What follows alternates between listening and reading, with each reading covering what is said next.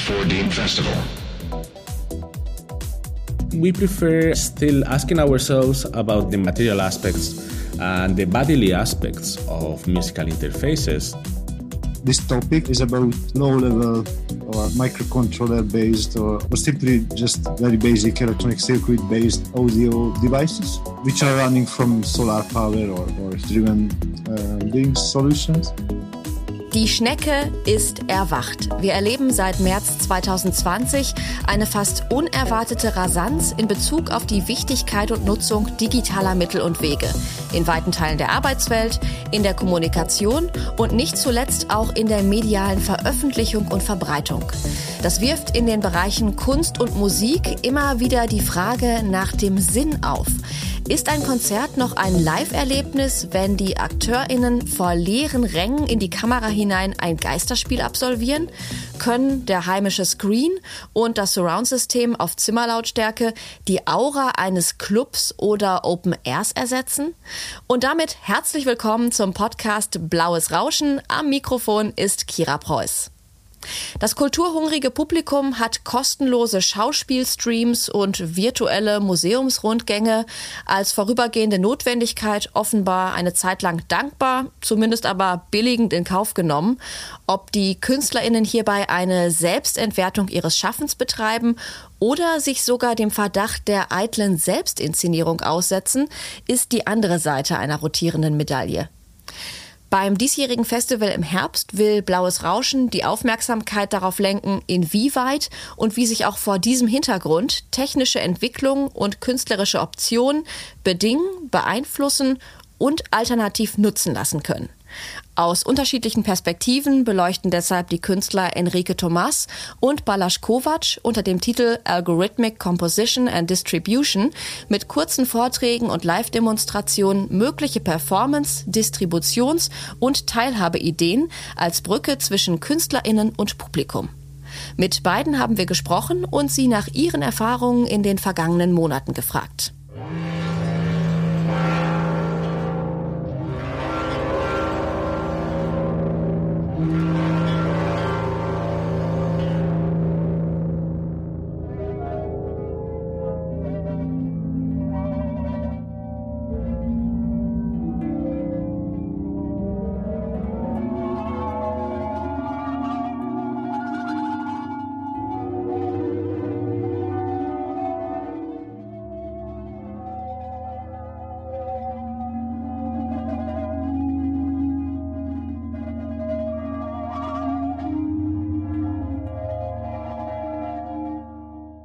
Der Madrilene Enrique Thomas lebt seit vielen Jahren im österreichischen Linz und ist uns aus der dortigen Kunstuniversität zugeschaltet. I work in, in, in Austria, in Linz, in the Tangible Music Lab. This is a department in the Institute for Media of this university. And well, we are uh, dedicated to actually do research on how musical instruments could be from the perspective of tangibility. So we are not interested in creating, for example, virtual instruments or um, screen-based instruments like I don't know that maybe you have a plugin which is running in your favorite uh, digital audio workstation. No, we really want to create uh, instruments and controllers and musical interfaces in general which are about materiality which are actually done or created or designed thinking on materiality and material aspects. Den Begriff Postdigitalismus, so etwas wie die wahrgenommene Selbstverständlichkeit der digitalen Technologie, bezieht Enrique Thomas in seiner Forschung auf musikalische Zusammenhänge. What is this post digitality? It's a kind of a critical investigation of the digital world. So, how we use actually, or how we code or use computational means in our musical interfaces, and how can we actually better engage them in the actual culture that is in our regions? How can we actually include other possibilities which are not so much interested in commercialization of instruments, etc., etc. So, well, basically here we are having a few labs, a studio, places to work, and we invite everyone who is interested in knowing more about the master and actually our lab to visit our website, which is the Tangible Music Lab at the University of Linz. You, you find it easily.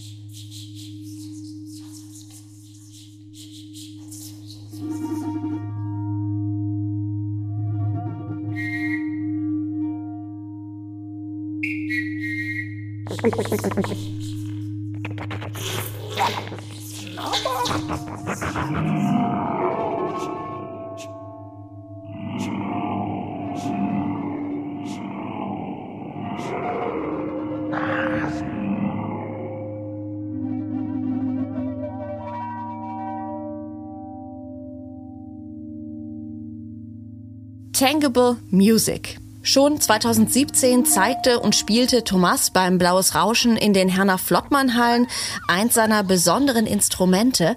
Ein fast zwei Meter breiter Holzrahmen mit Papier bespannt, ausgerüstet mit berührungsempfindlichen Sensoren. Mit den Händen strich er über die beleuchtete Fläche und erzeugte auf diese Weise eine elektronische Klangfolge, die auch das Publikum begeisterte.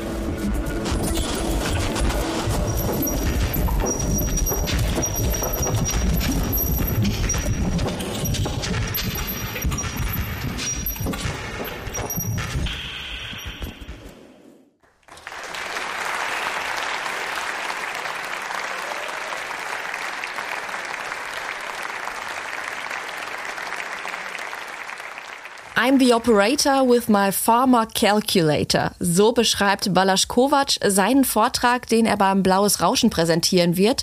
Und dabei ist er selber einem Farmer nicht ganz unähnlich. I live in the south part of Hungary near to Pécs in a small village. Anyway, I'm organizing the electronic music higher education program since 11 years, maybe. This is anyway a new program that we started in 2010 and, they, and it's it's focused for electronic music and media art so we didn't try to close it into the compositional field but we tried to open it to the new media interaction design video art and so on. Pécs Richtig. Die ungarische Stadt war 2010 gemeinsam mit dem Ruhrgebiet europäische Kulturhauptstadt und das machte auch die Ausstattung und Unterstützung des Studiengangs elektronische Musik und Medienkunst an der Fakultät für Kunst der örtlichen Universität möglich.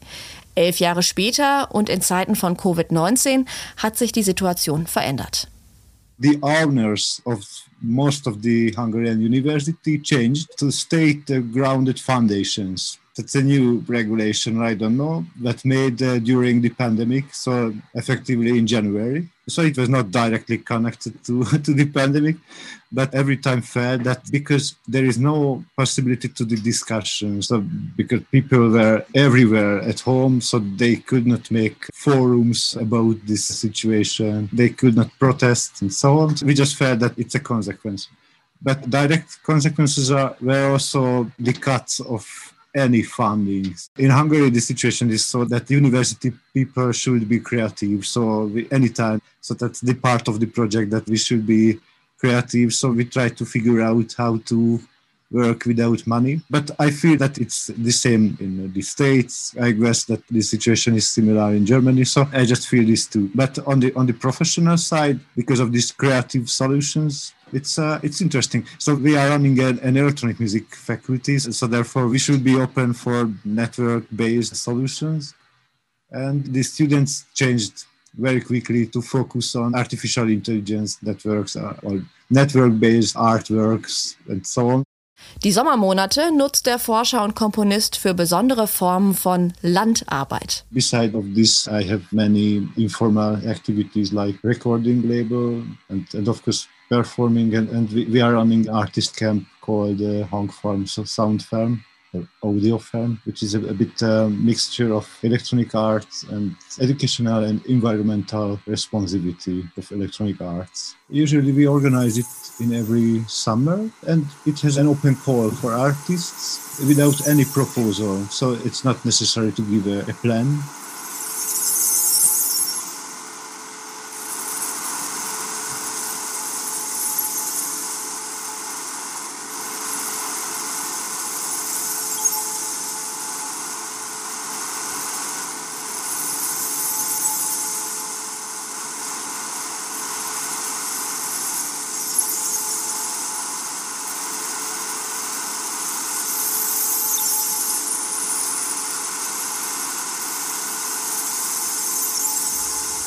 Ein Ausschnitt einer Live-Performance von Balasch Kovac, hier unter seinem Pseudonym XRC. Alle Online-Informationen und Webseiten zu den genannten Aktivitäten beider Künstler und zu den Institutionen verlinken wir wie immer in den Show Notes zu dieser Episode. Ressourcenschonung, Energiebewusstsein und alternative Netzwerke stehen bei Balasch Kovac im Fokus seiner Arbeit. Enrique Thomas erforscht hingegen die Schnittstellen von künstlicher Intelligenz und kreativem, speziell musikalischem Schaffen. Und er sucht nach Möglichkeiten, Mensch und Musik auf möglichst natürliche Art und Weise zusammenzubringen. On the one hand, you have a big trend on artificial intelligence and, and, the development of machine learning for musical interfaces and so on. But our focus is as well on that, but we prefer still asking ourselves about the material aspects and the bodily aspects of musical interfaces. So our body is not transparent, it's not neutral. The materials we use for playing musical interfaces are often just a support for interaction, but they can be more.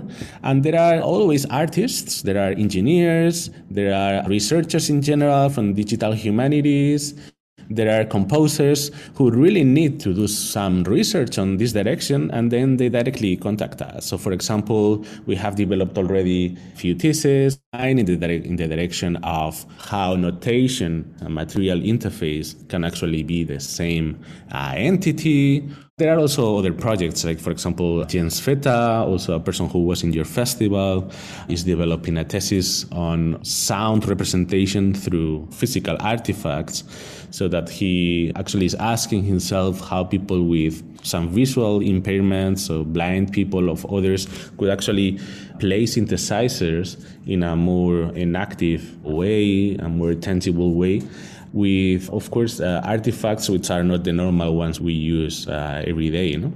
In seiner geplanten Lecture-Performance will sich Thomas auch mit den Folgen der Pandemie speziell für die Wahrnehmung von Musik befassen. There is an, an actual topic which interests me now, and is how this uh, sanitary crisis, the COVID, has actually visualized the problems we have in the music, so to say, business. So, how we have objectified musical performance, how we have separated again the senses so that finally through all these zoom conversations and twitch concerts and you know all these things has happened in the last year actually we have visualized or it's clearly seen how poorly we are prepared to actually use our technologies in a moment like that. So, in my uh, lecture concert, I will bring a musical interface tactile musical interface, which will try to also visualize these aspects, which we will try to, to reflect musically and also discursively on these issues. Ja, mit diesen Einblicken und Aussichten konnten wir Sie hoffentlich ein bisschen neugierig machen auf das nächste blaue Rauschen und die Lecture Performances von Balasch Kovac und Enrique Thomas. Details zu Terminen, Orten und dem kompletten Festivalprogramm werden ab dem 23. Juli veröffentlicht. Dann lohnt sich der Blick auf die Website blauesrauschen.de und auch auf Facebook oder Instagram. Bis dahin bleiben Sie gesund und bleiben Sie dran, wenn wir in Kürze die nächste Episode auf die Reise schicken.